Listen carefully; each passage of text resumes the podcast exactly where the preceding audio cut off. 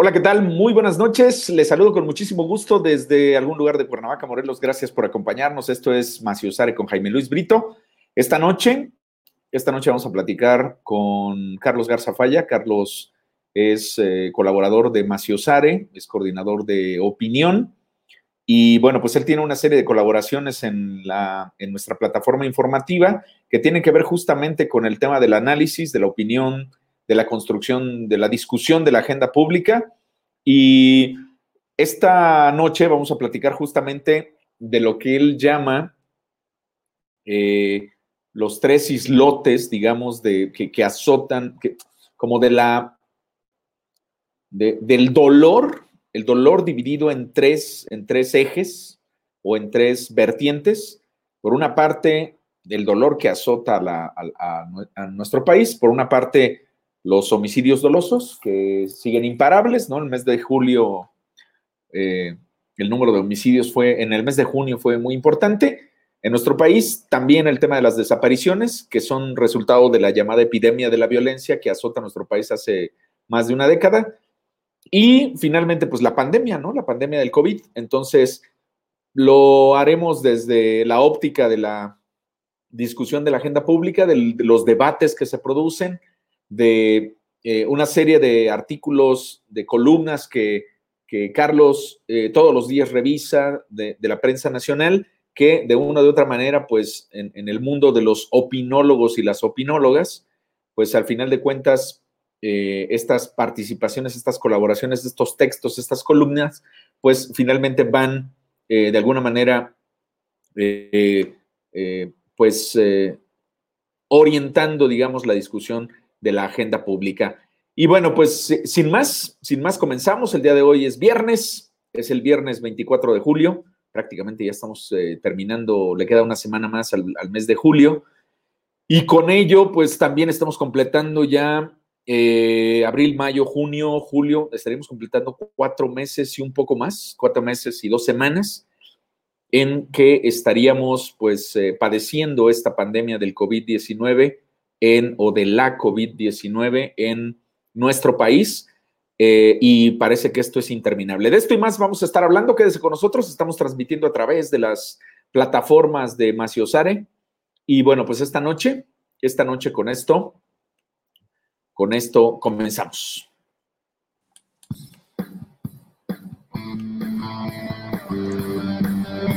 Maciosare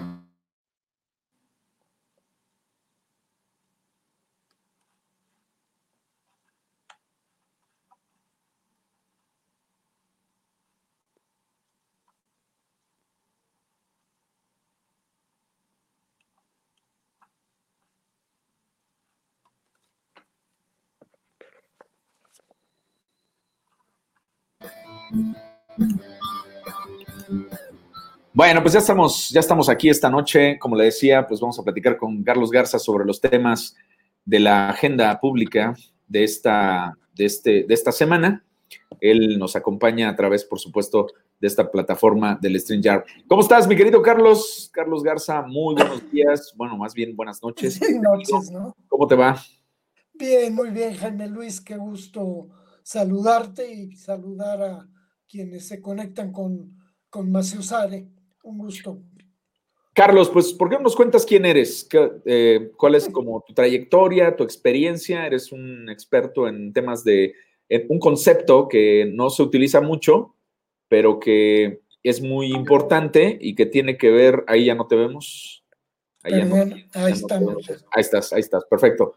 Que como, como un concepto que tiene que ver con eh, la seguridad ciudadana, ¿no? Se habla de seguridad nacional, se habla de seguridad pública y en las últimas, en los últimos años se habla de seguridad ciudadana y bueno, pues cuéntanos eh, qué, es lo que haces y eh, alrededor, cómo bordas alrededor de este concepto. Bien, pues mira, digo, nada más me, ubico frente a, nuestros amigos que nos escuchan. yo estudié sociología eh, y de alguna manera siempre he pensado que mi hacer en distintos ámbitos, en distintos espacios, eh, ha sido hacer sociología. Y entendiendo el hacer sociología, como un intentar entender y comprender la dinámica de los procesos eh, sociales, políticos, económicos, ¿no? Y este esfuerzo por entender esa dinámica, pues me ha tocado realizarlo en el ámbito académico, como profesor, como investigador, pero también pues en el ámbito de la acción directa eh, de intervención eh, sociocomunitaria fundamentalmente. Y algo que yo suelo narrar como, como un tema que me parece fundamental, eh, porque creo que dimensiona el tamaño del problema que tenemos, es que eh, precisamente estando yo como académico de la Escuela Nacional de Trabajo Social a finales del siglo pasado, estoy hablando de los años 90, 98, 99, eh, hicimos un, trabajo de eh, recopilar eh, lo que era en ese momento las encuestas de opinión y de percepción sobre la problemática en el país. Y detectamos que por primera vez, estoy hablando de 1998, eh, por primera vez en esas encuestas que se venían realizando, el problema de la seguridad se expresó como el principal problema eh, eh, para los ciudadanos. Si por, hasta esas fechas, es, esas encuestas lo que revelaban era que los ciudadanos consideraban lo económico como el principal problema. Pero en los años 98, 99, eh, el tema de la seguridad empieza a ocupar ese primer lugar. Y desde entonces hasta la fecha no ha sido desbancado de ese lugar, lo cual nos está indicando que eh, no hemos sido capaces de diseñar social y políticamente la estrategia para generar ese ambiente de, bienestar y de seguridad entre, entre los ciudadanos. Bueno, eh, entonces yo a partir de ese momento eh, me he dedicado de manera, yo digo, personal, un poco eh, cuando estoy en alguna institución, desde las instituciones, pero si no cuando, cuando es a título eh, personal, pues lo, lo he hecho, de darle seguimiento al tema de las violencias y al tema de la inseguridad. yo creo que es un tema que eh, desafortunadamente hoy está envolviendo absolutamente toda la dinámica social, económica y política y que desafortunadamente nos está rebasando. Eh, y ahí es donde un poco lo que, lo que hacías mención al, inicio, eh, yo hablo de, de que hoy el debate público, el debate de los temas de la agenda pública, llámese los Oya, llámese eh, el ejército haciendo cargo de, los puertos, eh, llámese las elecciones del 2021, llámese lo que se llame, está escenificándose en un territorio dominado por el dolor y es un dolor, yo, yo escribía ahí precisamente en el texto este del debate por la agenda, eh, que es como un archipiélago eh, donde hay tres grandes islotes de dolor. Tenemos el primer islote, que es el que nos revela la, la violencia o las violencias eh, fundamentalmente que terminan en, homicidios, ¿no? En donde desde eh, los años 2007-2008 a la fecha hemos eh, crecido de manera eh, ininterrumpida año por año, ¿no? De hecho, por ejemplo, en este 2019, en este semestre, primer semestre del 2019, el número de homicidios es el doble de los que hubo en el año, en el primer semestre del 2015. ¿no? O sea, en el lapso de cuatro años se ha duplicado eh, el número de homicidios. Eh, entonces es un primer lote de, dolor eh, que normalmente y el discurso dominante trata de, de, atenuar diciendo es que se mataron entre ellos. Claro. Y bueno, de repente hay daños colaterales, pero bueno, pues a lo mejor andaba donde no debería de estar y por eso le tocó. Pero, pero bueno, también eh, ha quedado claro que, que esas son historias inventadas. El caso de los chicos estos del Tecnológico de Monterrey, que se nos quiso y el presidente de la República salió a decir que eran narcotraficantes y después tuvieron que pedir perdón porque el ejército inventó esa historia. Entonces, ahí hay un terreno y por otro lado, está bien, a lo mejor entre los muertos hay gente dedicada a cuestiones ilícitas, sí, pero pues se supone que vivimos en un país en donde eh, habría que esperar a que sean las leyes las que juzguen y apliquen el castigo que hubiera que aplicar. Y, bueno, independientemente de eso, eh, la ausencia de un padre, de un hijo, de, una madre eh, que es asesinada, ¿no? Pues genera una, un islote de, de dolor que ahí está. Yo desde hace muchos años insisto mucho y afortunadamente algunas gentes con algunas gentes hemos podido hacer eco y hemos impulsado algunas iniciativas, pero ¿quién se hace cargo hoy de los huérfanos de la guerra contra el narcotráfico? Y ahí está. Y alguien se tiene que hacer cargo de ellos. Claro, hay una, hay una generación que ha perdido, hay una generación que ha perdido a sus padres, hay una generación que ha perdido a, a sus madres, que ha perdido a...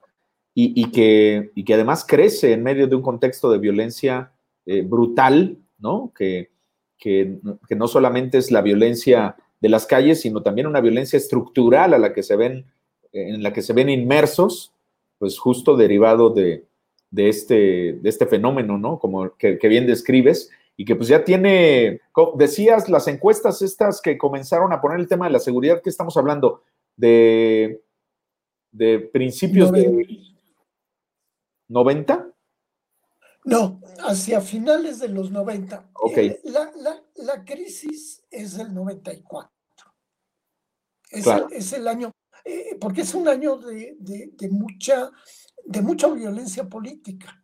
O sea, es el año eh, del alzamiento zapatista, es la muerte de Colosio, el asesinato de Colosio, Ruiz Macié, eh, en fin, ¿no? Sin embargo, eh, si recordamos esos años, hay, hay una, una, salida política para tratar de que eso no, no genere una desestabilización. Y, de hecho la sucesión, la llegada de, de Cedillo al poder, se logra en ese momento, primero de diciembre, en condiciones favorables. Viene el error de diciembre a los pocos días y entonces lo que revienta es la crisis económica y nos entretenemos como país, como sociedad, como actores políticos, nos entretenemos en la crisis económica y nos damos cuenta de la crisis de violencia y inseguridad tres a cuatro años después. Por eso, así es como yo leo este reflejo en las encuestas, ¿no? Claro, claro, claro. Entonces, estamos hablando de 30 años con, este, con este tema ahí presente, ¿no? Eh, y, tema que, tiene un quiebre, porque ahí es como muy importante eh, el, este, la declaratoria irresponsable de guerra eh, contra el narcotráfico que hizo Felipe Calderón. Porque digo otra vez, ahí están los números y los números pues no mienten, los números subrayan que hacia el 2006 la tendencia en términos de eh, homicidios iba a la baja, ¿no? Claro, claro, claro. En, un proceso de muchos años, ¿no? O sea, tuvimos periodos, los años 50, eh, los años 60, los años 70, en donde regiones de Oaxaca, Veracruz, Chiapas, eh, todas las diferencias se arreglaban a machetazos, punto. Claro. ¿no? Eh, Fernando, Fernando este, Escalante tiene un ensayo muy interesante donde muestra cómo, por ejemplo, en el caso Oaxaca, Chiapas, en la medida en que eh, se invirtió en carreteras, en infraestructura carretera, el índice de homicidios se fue a la baja. Por un hecho muy sencillo, había posibilidades de llegar antes de que actuaran con los machetes y con las este, hachas y demás para resolver problemas del límite de tierras, etcétera, etcétera, ¿no? Pero fue.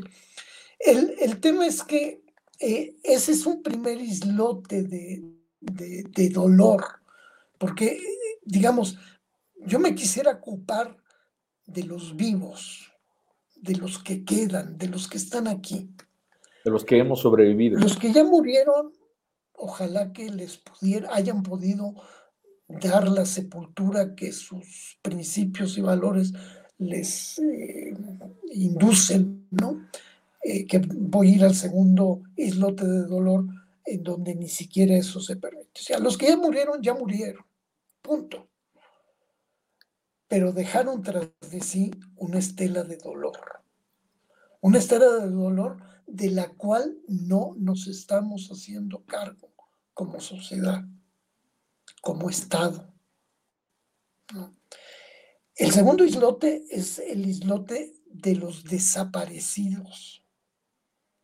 Estamos hablando, Jaime Luis, en el último conteo de 74 mil desaparecidos. Que es el número oficial, ¿no? Digamos que tenemos ahora. Así es. Y, ese, pues es un tema que, que tú y yo, eh, pues hemos tenido yo diría, el privilegio de, estar cerca de, de, de, familias, de colectivos eh, que están en búsqueda precisamente de eh, familiares desaparecidos. ¿no? Y, este, y de realmente, yo, bueno, no sé si la, la experiencia nuestra, la experiencia tuya, la experiencia mía, es que eh, cuando, cuando entras en comunicación, pero realmente en comunicación empática con Amal, con este, ¿cómo se llama? Angélica, con este, em, eh, eh, con, Lina, con, con, María, con Amalia. Bueno, tú, yo, que, que tenemos hijos, yo lo he dicho siempre y lo seguiré diciendo, yo no me imagino ser capaz de vivir ese dolor que veo que ellas viven por el hecho de tener a uno de sus hijos desaparecido. ¿no? Y es un, un del dolor otra vez del cual al cual le damos la espalda como sociedad, como es decir, a mí, a mí la verdad me, indigna, ¿no? Eh, esta actitud del presidente Andrés Manuel López Obrador de no quererlos recibir, ¿no? De, de, mandar a la secretaria de gobernación, cuando ya sabemos que lo que está diciendo es, ¿saben qué? Ese tema no lo voy a abordar, no lo voy a tratar, váyanse por la puerta de ahí a ver si allá les dan agua.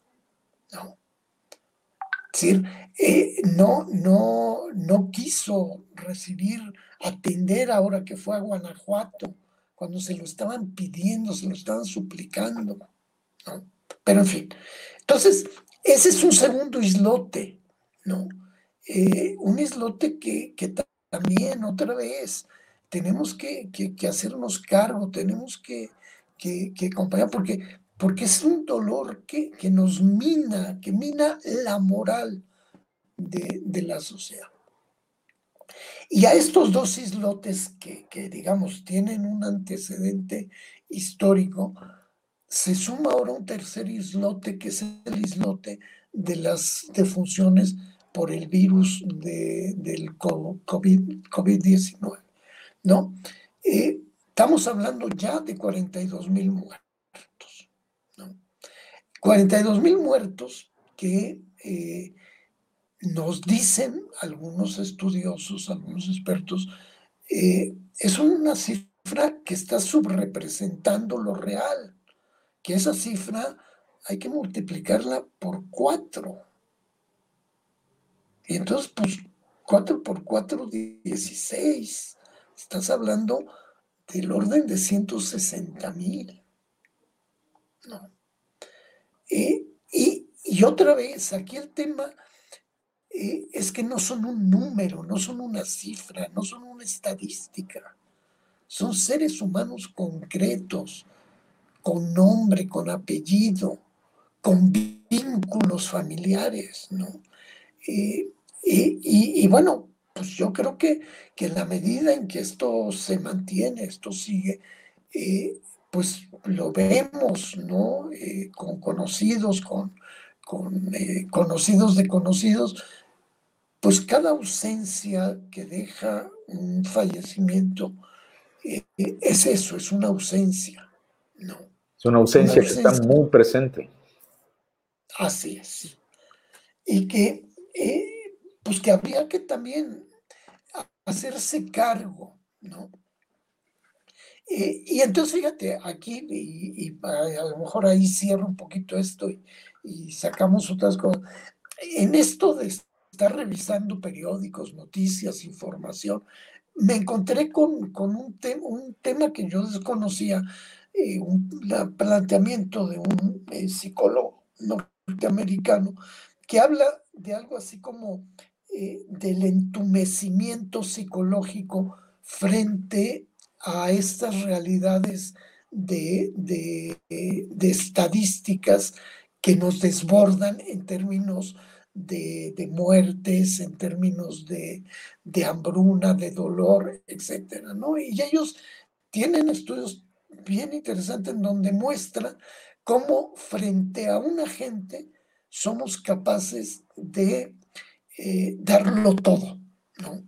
De solidarizarnos, de ocuparnos, etc.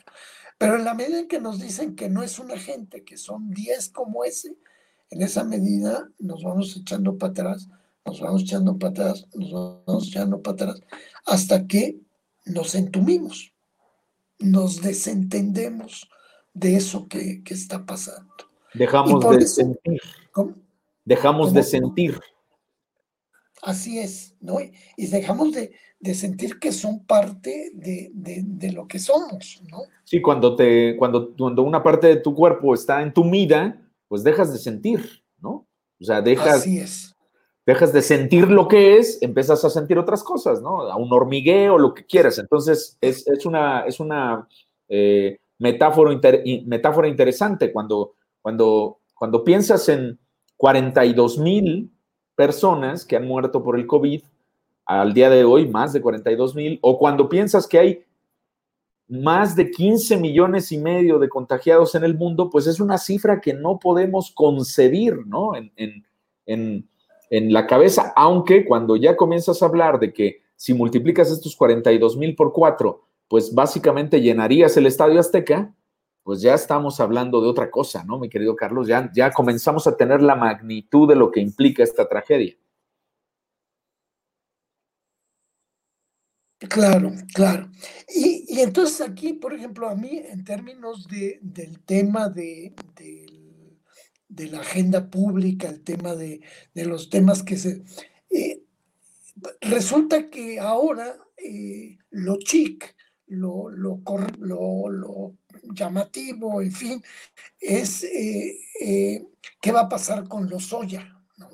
Y entonces el, el, reality show de, de los Soya se impone en la conversación pública. ¿no? ¿Por qué se impone? Porque nos lo imponen, ¿no? A ti y a mí, Jaime, ¿qué nos va y qué nos viene del señor Lozoya?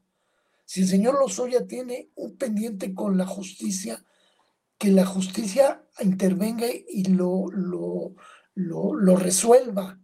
Y si eso le beneficia a México, qué bueno. Pero no, eso es lo de menos. Y entonces, por ejemplo, hoy el señor, el señor Lozoya llegó a México el viernes de la semana pasada en un avión que el gobierno de México mandó por él a, España. Y el señor Lozoya no sabemos al día de hoy dónde está. ¿Y en calidad de qué? ¿Y en calidad de qué? Sí, sí. Pero hoy ya prendieron el ventilador desde hace unos días, le aventaron caca y el ventilador ha repartido caca a todos los rincones de la esfera política. Claro, claro, claro. Y entonces resulta que la comentocracia famosa, ¿no? Pues se dedica a especular sobre el tema de que si Lozoya va a embarrar a su padrino Salinas, que si su papá es compadre de, de, Carlos Salinas y entonces el peje va contra Carlos Salinas y que no, el peje va contra Calderón. Eh, y bueno, ya hoy, hoy ya el pobre de Mid ya creo que es tendencia. En, ¿sí? Y entonces estamos en el reality show. Ya ni para qué pagar Netflix. No, pues digo, con que te quedes un rato, ahí está, ¿no? Y entonces, sí, a ver, el archipiélago de dolor es lo que nos debería estar convocando, es lo que nos debería estar haciendo reaccionar, intentar, por ejemplo, acotar, disminuir, resolver el islote de dolor de los desaparecidos. Metámosle billete a la búsqueda de los desaparecidos, vivos y muertos. ¿Por qué no los buscamos vivos? ¿Por qué no, no este cruce de información entre espacios en donde se sospecha pueden estar, sobre todo en el caso de mujeres? Oye, Carlos, pero finalmente eh, el tema Lozoya, que evidentemente es una bomba mediática, es una bomba política que se está dosificando para que alcance el tema electoral, porque eso es lo que me parece, ¿no?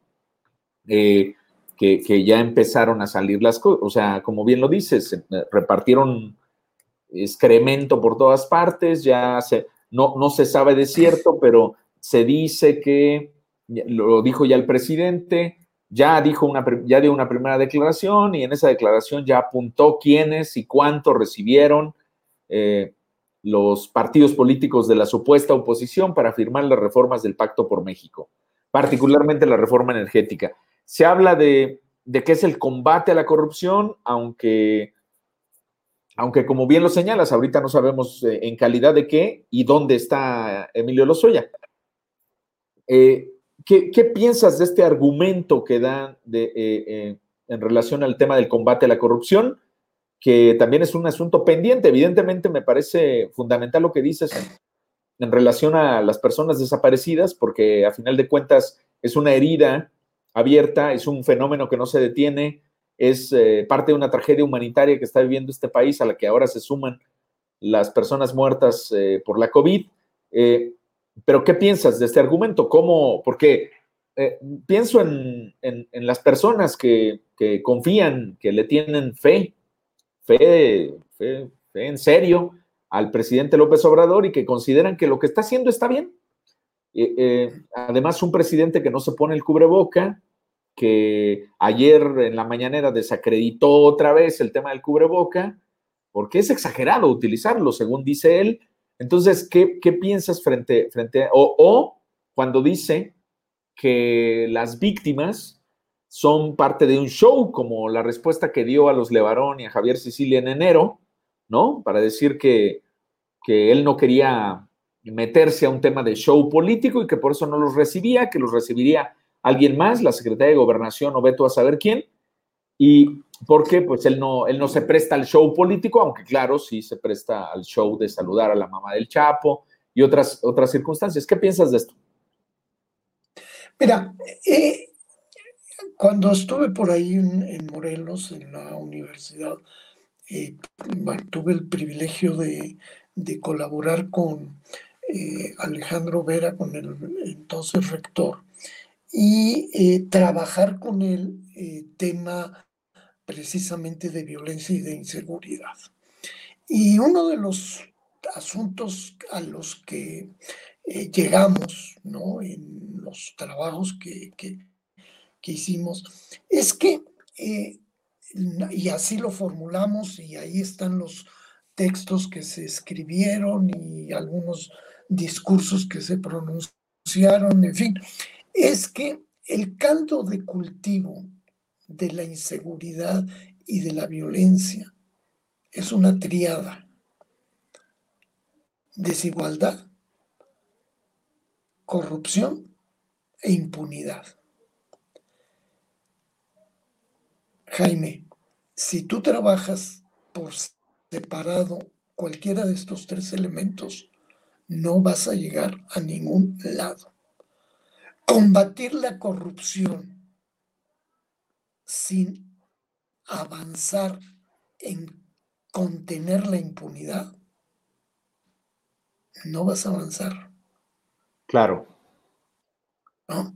Es decir, y, el gran tema, o sea, es que otra vez, y, y, nos lo dicen, o sea, lo dicen el propio, por ejemplo, el propio Poder Judicial, el, el propio Gersman a su estilo y a sus maneras y todo, pues lo dice, a ver, señores, quieren ustedes una, una fiscalía de primer mundo, pero no le quieren dar el dinero que esa fiscalía necesita para hacer la investigación que tiene que hacer. O sea, a ver, eh, lo decían ustedes ayer en, los este, corresponsales, eh, queremos eh, un, CEMEFO, unos servicios periciales en las fiscalías estatales eh, que, que le den salida al rezago que tiene. Eso cuesta. A eso se le tiene que invertir. Y entonces sí estaríamos avanzando en contener la impunidad uno de los grandes, grandes problemas, y está demostradísimo, no de ahora, de, había un criminólogo eh, muy famoso, finales del siglo pasado, principio, Ruiz Jarrell, eh, que, él se pitorreaba y él decía, a ver, bájenle al populismo eh, punitivo, ¿no?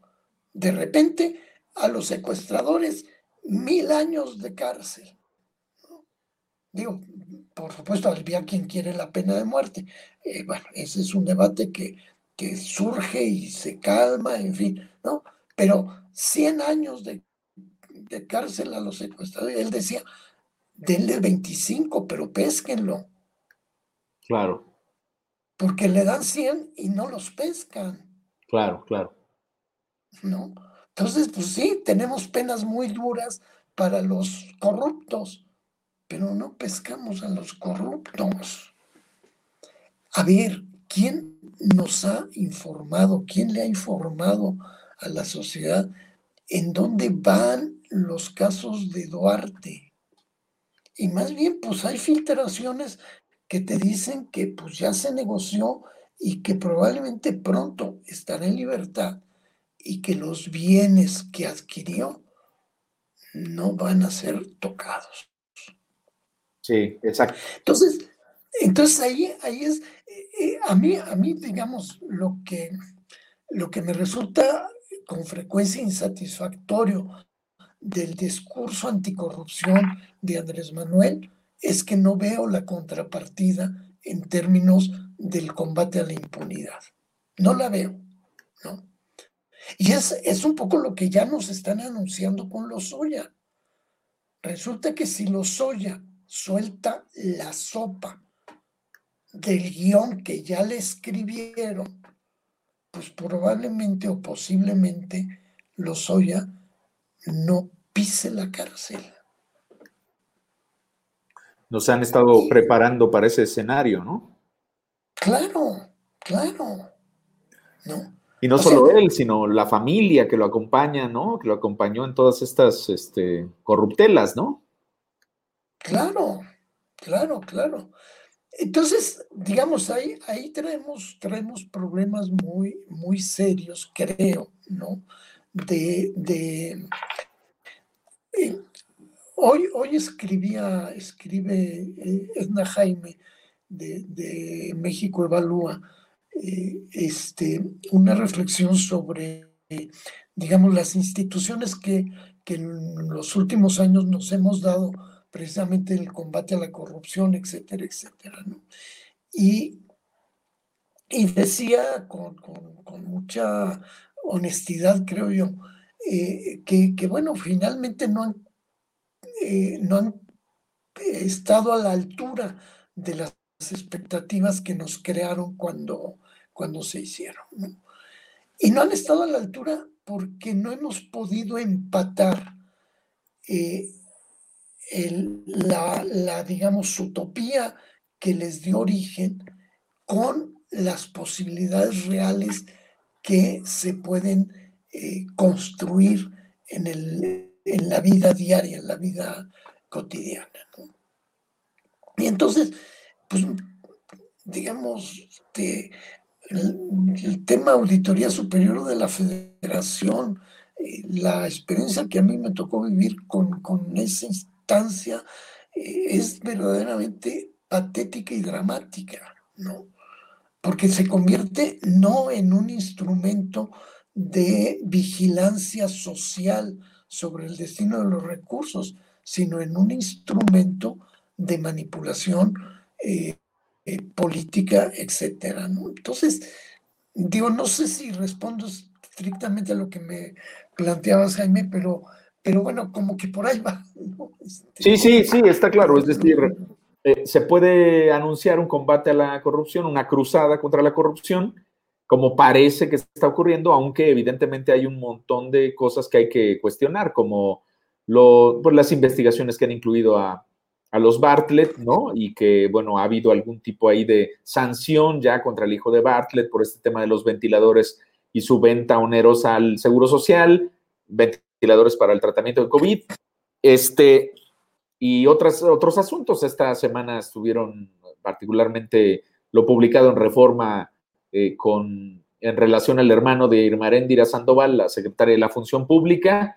Eh, y, bueno, hoy, hoy de plano Reforma publica que, que entre las declaraciones que ha dado ya Emilio Lozoya, pues está el hecho de que habrían entregado una cantidad millonaria de dinero en 2012 a la campaña que fue para apoyar a la campaña de Enrique Peña Nieto y que provendría de esta empresa brasileña Odebrecht, una empresa que pues, hecha para la corrupción y que ha conseguido contratos millonarios en, en países de Latinoamérica, comenzando por Brasil, y que ha salpicado a todo mundo. Y justamente el tema uno de los temas más importantes en, relación a, Emilio Lozoya, pues es que ya se sabía, ya se había dicho que, era este personaje el que se encargaba de repartir los sobornos aquí en México a, los, personajes de la clase política. Entonces, eh, hay por una parte esta, esta, como este, estos fuegos artificiales, digamos, desde, desde el gobierno de la República, pero efectivamente no hay nada hasta este momento, casi dos años después del triunfo de Andrés Manuel López Obrador eh, y 18 eh, meses después de 18 meses después de haber logrado eh, la toma del poder en la presidencia de la República, pues no se ha avanzado nada, no se han reducido los índices de impunidad, seguimos teniendo números cercanos al 99% de impunidad en relación a todos los delitos, eh, y esto es pues, realmente muy preocupante porque la inseguridad, como bien lo dices, pues no va a bajar si, si eh, de forma generalizada sabemos que la persona que comete un delito difícilmente podrá ser llevada a proceso, difícilmente podrá ser capturada, luego difícilmente podrá ser procesada y prácticamente es imposible que llegue a una sentencia condenatoria que eh, sirva de alguna manera, porque así está planteado en las reglas de, este, de este, país, para eh, inhibir que la conducta ilícita que cometió, pues se repita, ¿no? Entonces, hoy tenemos miles, así hay que decirlo, miles de feminicidios que ocurren en el país y habría que ver cuántos realmente se investigan. Se investigan aquellos que tienen cierto renombre y algunos ni así. Pensemos en el caso de Samir, aquí en Morelos, en el caso de Samir Flores, este defensor del territorio en la zona oriente del estado, que pues tiene más de un año, el 20 de febrero, o sea, el la semana pasada, el pasado domingo, cumplió un mes más de haber sido asesinado y no hay absolutamente ningún avance. La fiscalía eh, no lleva a cabo ningún tipo de investigación y eso, que fue un homicidio, eh, pues que causó un impacto nacional e internacional muy importante. Y ni así ocurre nada. Y bueno, pues ya qué decir, Carlitos, de, de todos los homicidios que de forma sistemática ocurren en nuestro país y que pues se enfrentan a una fiscalía que no, o fiscalías que no están preparadas o que no quieren estar preparadas o que hacen el trabajo mal y un sistema judicial que pues de alguna manera, o un poder judicial que de alguna manera es el poder en el mayor rezago de, eh, en esta nueva realidad, digamos, con una sociedad que cada vez exige más y más sus derechos, un poder judicial que sigue manejándose con prácticas de mediados del siglo pasado o peor aún, mucho más atrasadas. Entonces, y por el otro lado, pues el tema de la pobreza. La pobreza, la Organización de las Naciones Unidas ha dicho que con la pandemia, pues vamos a estar perdiendo 30, 35 años de retroceso de todo lo que se había venido haciendo, que además, pues la verdad es que no era mucho, porque a final de cuentas una gran parte de la población mexicana, por ejemplo, para hablar del caso mexicano, pues se mantenía en la pobreza a pesar de este del cambio de gobierno y de los programas sociales y demás.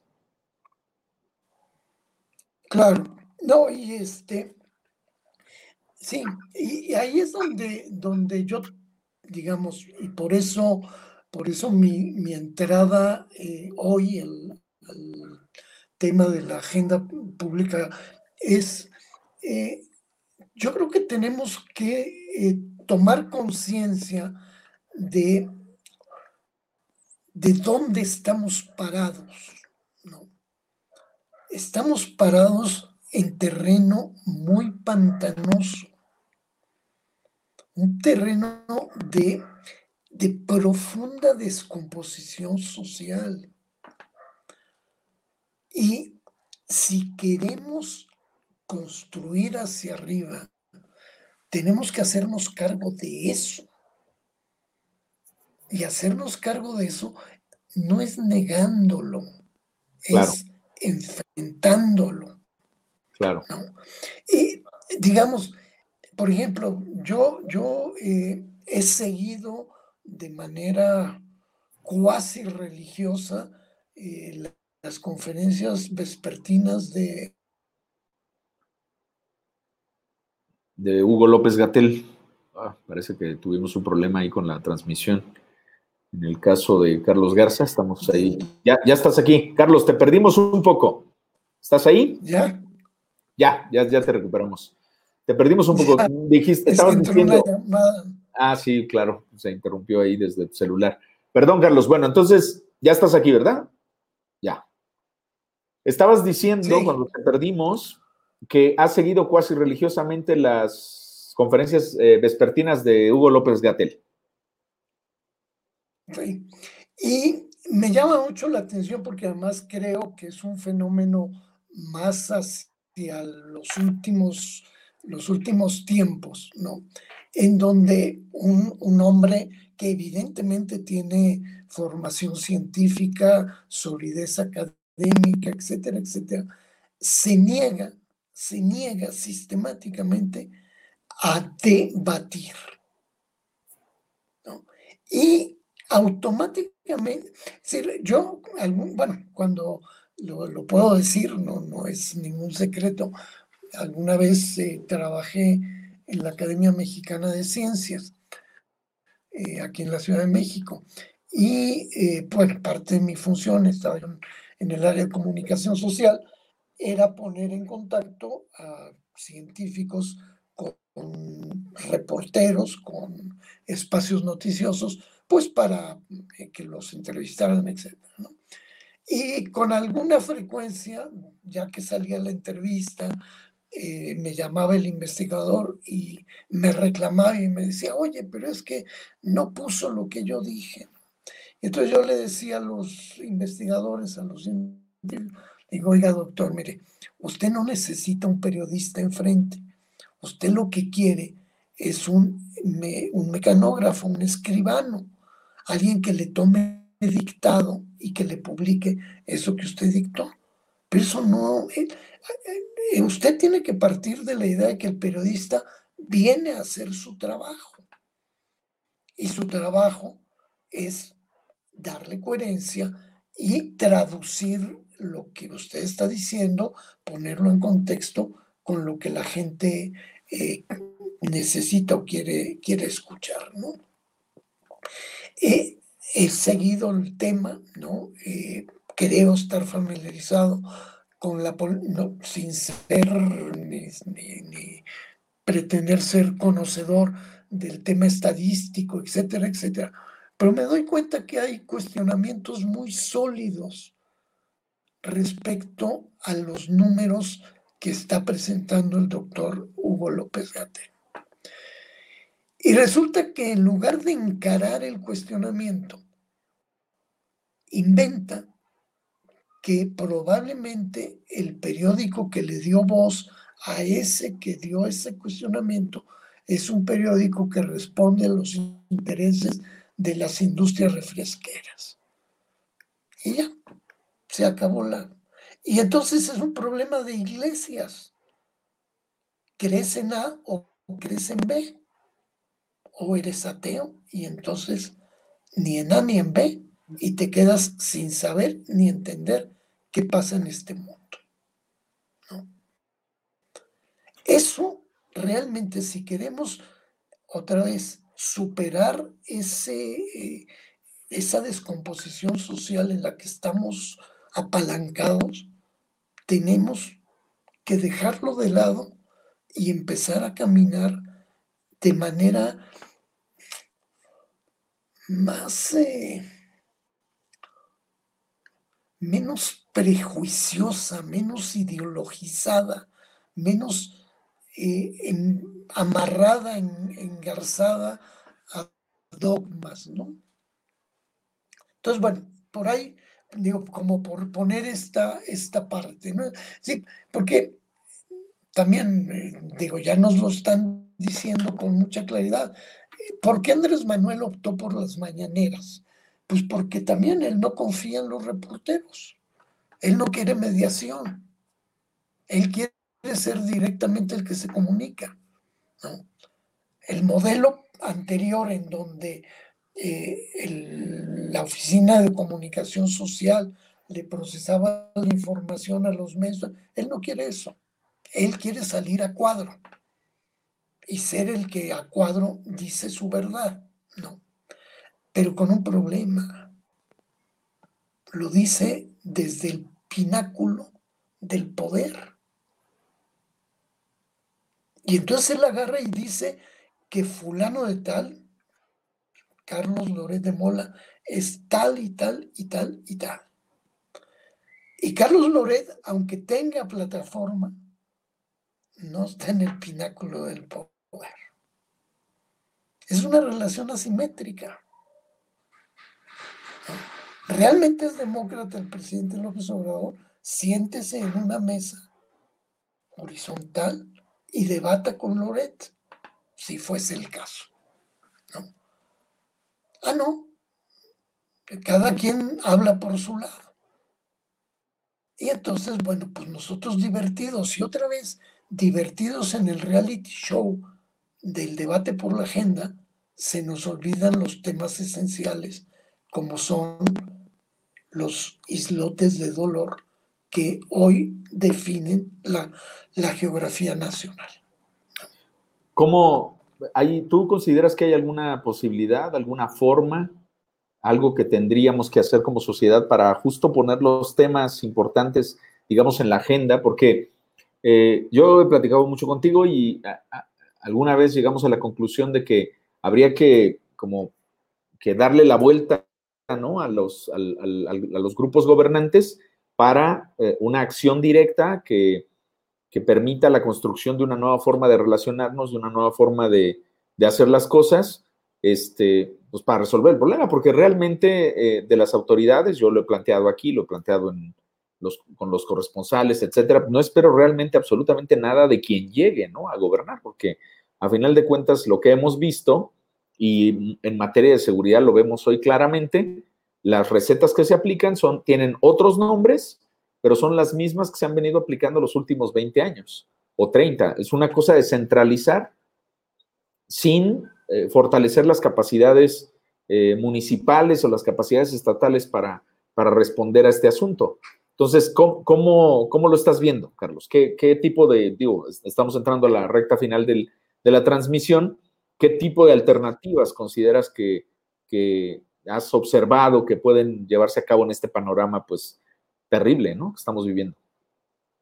Mira, yo creo que, que, que lo que tú estás haciendo, y bueno, llevas muchos años haciéndolo y ahora lo, lo estás haciendo, lo estamos haciendo en Maciosare, este, es una manera de, hacerlo, ¿no? Es decir, eh, tú inicias esta, esta nueva etapa de salida, eh, no sé cómo se le llama, este, las transmisiones, ¿no? Estas transmisiones, eh, la inicias precisamente teniendo como invitada a Angélica, ¿no? y precisamente poniendo en el centro el tema de eh, las personas desaparecidas. ¿no? Eh, eso me parece central, Jaime. O sea, yo creo que, y que pues Maciosare en, esa, en eso está, ¿no? Sí, y si, si nosotros eh, revisamos, por ejemplo, tu producción periodístico, intelectual, académica, eh, pues vamos a encontrar muchos ríos de tinta en los que has abordado el tema. O sea, le has dado voz precisamente a esas gentes. ¿no? Y, yo, yo creo en eso, ¿no? O sea, yo creo que, y, ahí este, tenemos como que desde la periferia, pienso yo, eh, construir estas... A ver, yo a veces digo, por ejemplo, eh, lo, lo, hicimos con algunos amigos, este, eh, eh, la, la, idea de que frente al tema de, del show mediático de los hoy, etcétera, de alguna manera le hagas mutis, le hagas vacío no vas a poder al 100%, ¿no? Pero que no sea la primera plana de Maciosare, punto. Que no sea la primera nota de Maciosare, que sea la nota de la cola. Que la primera nota sea lo que Angélica, lo que este, las víctimas eh, quieren decirnos, quieren decirse entre ellos, ¿no? y, y hacerles vacío. Si el señor Cuauhtémoc Blanco no se presenta a su oficina cuando se tenga que presentar, ¿por qué el día que se presenta tengo que ir yo a cubrir la nota. Claro. Que venga, que venga él a donde yo estoy. Si quiere que lo cubra. Si no, que Sanz le haga el boletín y ya ver quién se lo publica a Sanz. Sí, sí me, explico. Sí, sí, sí. Claro, El, problema, yo lo sé, ¿no? Es que, chin, si no voy a la conferencia de, de Cuauhtémoc, este, pues los cinco pesos que le tocan a mi medio no me van a tocar. Entonces, pues ni modo, ¿no? hay que ir por los cinco pesos porque, porque hay que comer, ¿no? Bueno, pues a lo mejor también hay que empezar a hacernos cargo. ¿Y qué tal si hacemos vaquitas para apoyarnos entre nosotros? ¿no? Y que entonces la síntesis que, haces desde Maciosare, pues sea una síntesis que aquellos a los que les interese, pues la, la financien, la, le den un pequeño soporte, no sé, ¿no? Es decir, yo, yo sí creo que tenemos ya que romper con eh, la hegemonía de la definición de la agenda pública. Y la manera de, romper es construyendo nosotros la agenda que nos parezca importante. Y la agenda. por ejemplo, sí, sí. No, adelante, adelante. hoy. Que hoy, este, yo creo que, que ya es momento en que los ciudadanos nos sentemos a debatir sobre el tema educativo. Ya. ¿Qué sigue? Vamos a hacer algo para que los niños que, medio terminaron el ciclo escolar anterior este, no queden en un rezago tremendo. ¿Cómo vamos a seguirle? Y impongámosle a la autoridad esa agenda. Cuauhtémoc no tiene nada que decir sobre el futuro de la educación en Morelos. Es más, ni siquiera tiene nada que decir frente al futuro del fútbol en Morelos. Claro. ya el Zacatepec ya se fue. Entonces, digo, pues ya ese señor, pues, pues digo, no lo puedo, no sé si no se pueda, pero este, a lo mejor no se le puede decir que ya se regrese a su casa, pero este, pues si él no nos pela, ¿por qué lo hemos de pelar nosotros? Claro, hay que construir estas, estas formas de, o estas, estos debates, esta, esta agenda que sirva realmente a la gente, más allá del chismerío, de los fuegos artificiales, de los temas que sirven a, los poderes, a los gobiernos, eh, ¿no? el, tema de la rifa del avión presidencial, por ejemplo, fue, es una cosa para analizar, ¿no? Cómo se toma un asunto de esta naturaleza, se trivializa, se convierte, y, la discusión termina girando en torno a eso cuando tenemos 73 mil, 74 mil personas desaparecidas, ahora tenemos 40 mil eh, muertos por la COVID, etcétera, etcétera. O sea, finalmente es eso, es cómo eh, se colocan agendas que sirven para distraer de los temas importantes, para eh, abrir pistas artificiales en donde, se, donde la discusión se polarice y a final de cuentas eh, terminemos señalando o creando chivos expiatorios que al final de cuentas dejan a la autoridad sin ningún tipo de carga respecto a lo que ocurre sin ningún tipo de responsabilidad cuando al final de cuentas son, eh, junto con la sociedad, son los responsables directos de lo que está ocurriendo. Mi querido Carlos, pues estamos prácticamente, a ver, sí, dime, para cerrar. No, eh, nada más para cerrar, eh, digo, en este, el tema, el tema COVID, el tema semáforos, ¿no? Ya arrebatémosle la discusión al gobierno. No, no nos gusta que nos pongan en rojo perfecto. Pero bueno, vamos a sentar a los que saben del asunto y que nos digan qué implica que no respetemos ciertas condiciones. Y vámonos. es decir, vamos asumiendo, porque también es como mágico, ¿no? Queremos que de repente desde el púlpito presidencial nos digan todo está en verde, ¿no? Y, claro, pues todo está en verde y ahí vamos a ir a dar todos en verde. Claro, claro. Claro, claro, porque efectivamente lo que decías es muy importante. La sociedad tiene que asumir costos porque, es decir, todo el tiempo asumimos costos porque nos los imponen.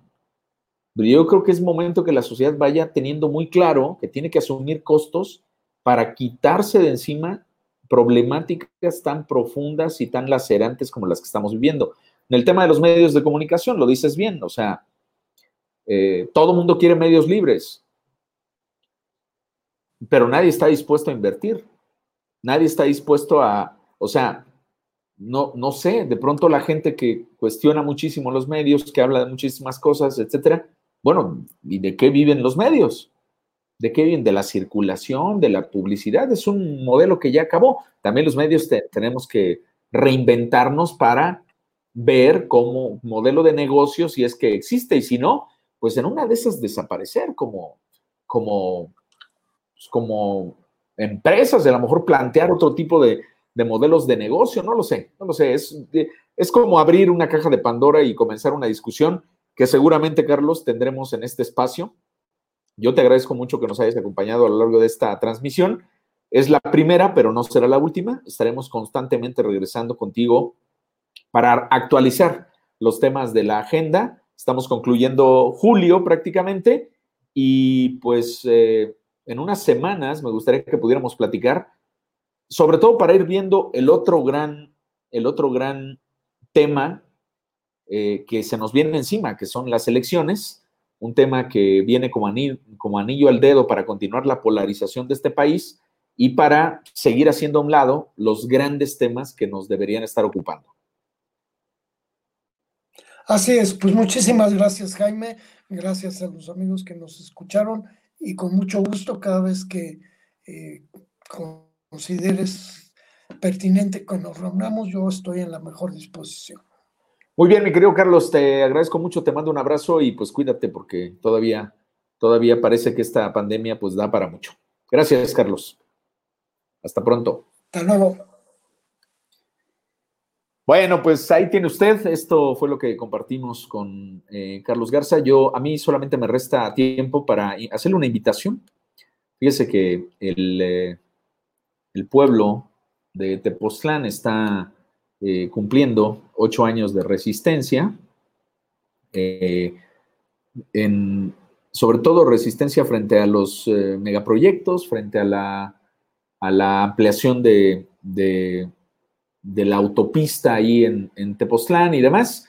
Y bueno, pues el día de mañana estaré compartiendo una mesa, un foro virtual que se llama Los medios de comunicación ante los megaproyectos en Morelos con la compañera Regina López, que ha estado haciendo un trabajo muy interesante en algunos estados de la República, con mi compañero Aldavio Olvera, un periodista independiente que también ha estado muy presente aquí en Morelos, dándole cobertura a toda, toda la lucha contra el eh, proyecto integral Morelos en la zona oriente de la entidad y obviamente Puebla y Tlaxcala. Y bueno, pues su servidor estaremos platicando a partir de las 8 de la noche, este sábado, 25, el día de mañana, 25 de julio del 2020.